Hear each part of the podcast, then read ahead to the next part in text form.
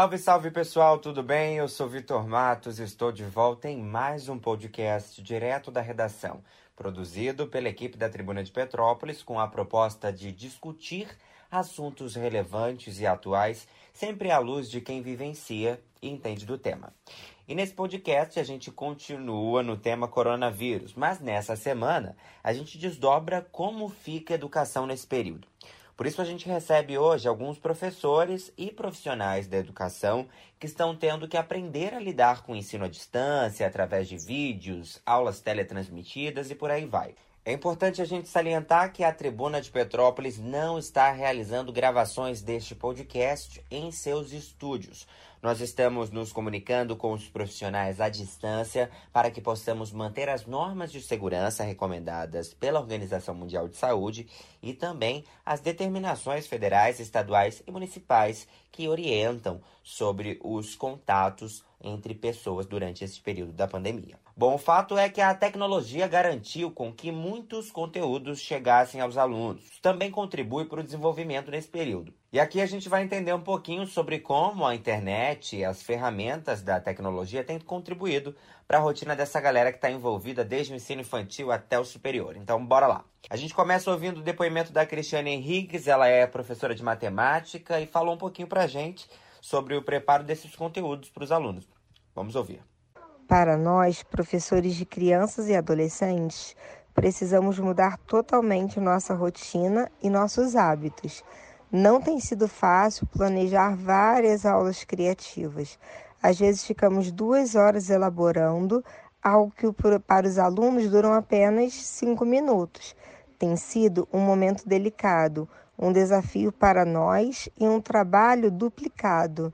Entramos de um dia para o outro, literalmente, em um mundo virtual, em novas plataformas online, e do mesmo jeito que entramos, tivemos que aprender a mexer em todas essas ferramentas, só que tivemos que aprender em poucos minutos. No seu relato, a Cristiane também contou sobre a importância da família para que esse tipo de ensino acabe dando certo. E os alunos e a família, em sua grande maioria, embarcaram conosco, digamos, embarcaram nessa aventura que tem sido fundamental nesse momento. O que antes era quadro branco e caneta, agora é uma tela de celular, tablet, computador. Estamos praticamente 24 horas à disposição dos alunos e dos pais. Os pais têm medo e se preocupam com a aprendizagem dos filhos. A gente também bateu um papo com o professor de educação física, porque você imagina o desafio: ensinar esse tipo de atividade para crianças e à distância. O Frederico Ferrari está aprendendo a lidar. E aí, Frederico, tem muita dificuldade para esse tipo de ensino? Então, a dificuldade de você fazer uma aula, entre aspas, virtual, ela é, ela é grande, porque primeiro é uma coisa que você não está acostumado a fazer.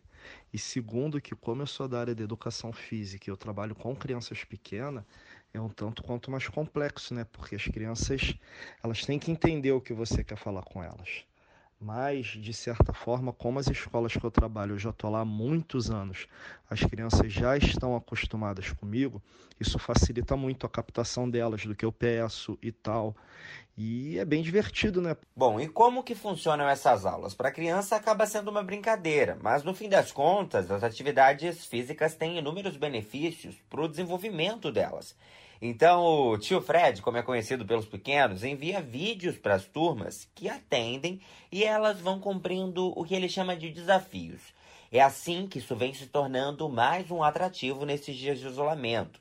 Agora, professor, isso é para que também não haja nenhum tipo de prejuízo ao ano letivo, né? Não, o ano letivo já está prejudicado, isso é fato.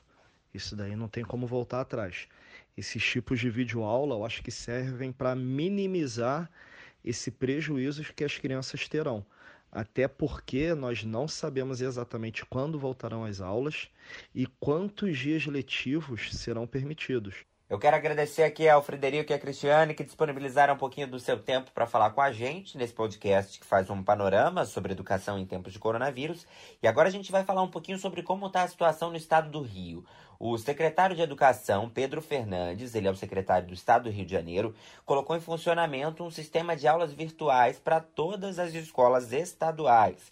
A plataforma entrou no ar semana passada, onde foi feita uma fase de ambientação, e o projeto é que para frente haja uma parceria com empresas que forneçam internet para disponibilizar aos alunos. Vamos ouvir o que o secretário disse.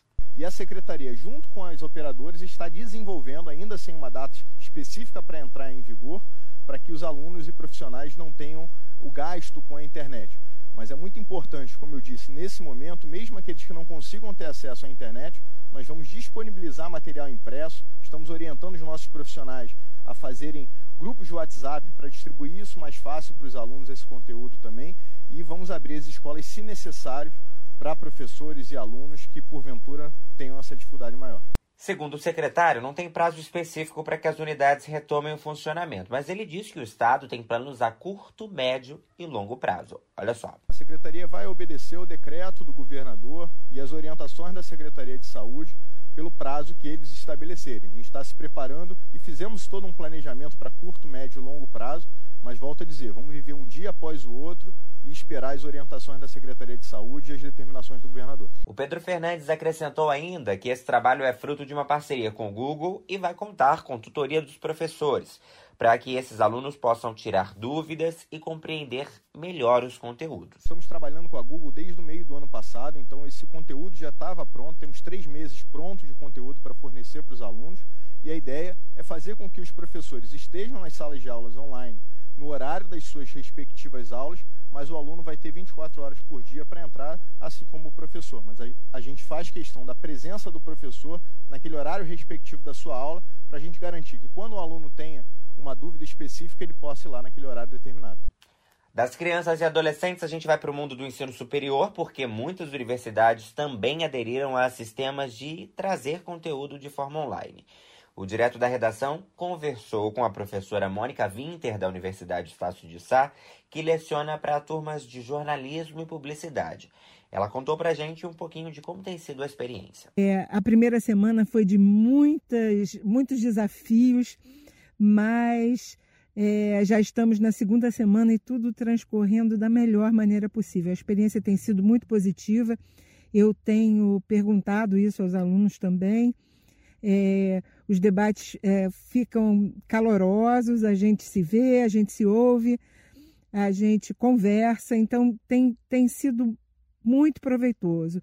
A gente tem como apresentar também os conteúdos é, em apresentações via PowerPoint, é, a gente consegue acessar a internet, mostrar sites, a gente consegue é, acessar uma série de aplicativos também que são muito importantes os alunos fazem os exercícios, é, colocam na plataforma, de lá mesmo nós corrigimos, os professores corrigem e devolvem aos alunos por lá também. É uma plataforma muito interessante, alguma coisa bastante inovadora. Eu eu estou gostando bastante. E... A universidade está se usando de uma parceria com a Microsoft. Os alunos conseguem, além de todo o pacote Office, ter acesso a um sistema que possibilita essa interação.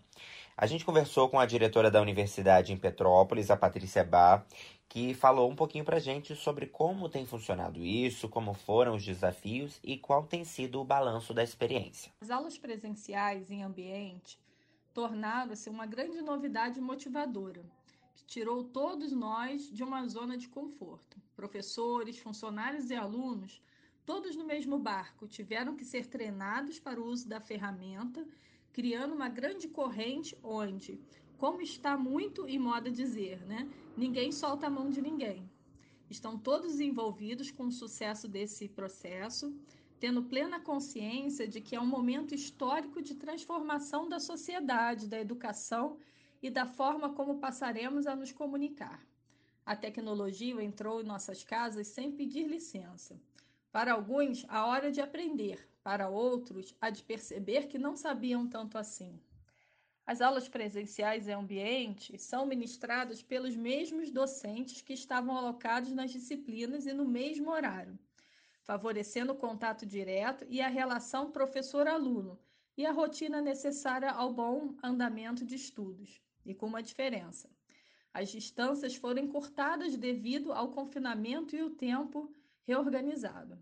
A intimidade das casas, de certa forma, acaba sendo compartilhada e o professor se reinventou para assumir um papel comparável a de um youtuber.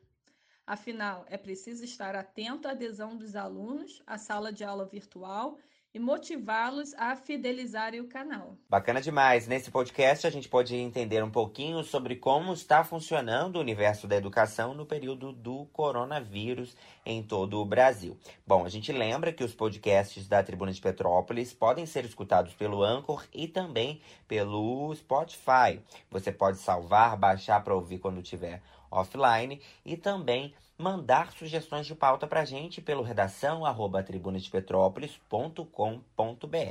A gente volta em breve trazendo mais um assunto relevante, pertinente para a gente entender e discutir com quem entende do tema, não é isso? Bom, para você um forte abraço, tamo junto e até a próxima. Tchau, tchau.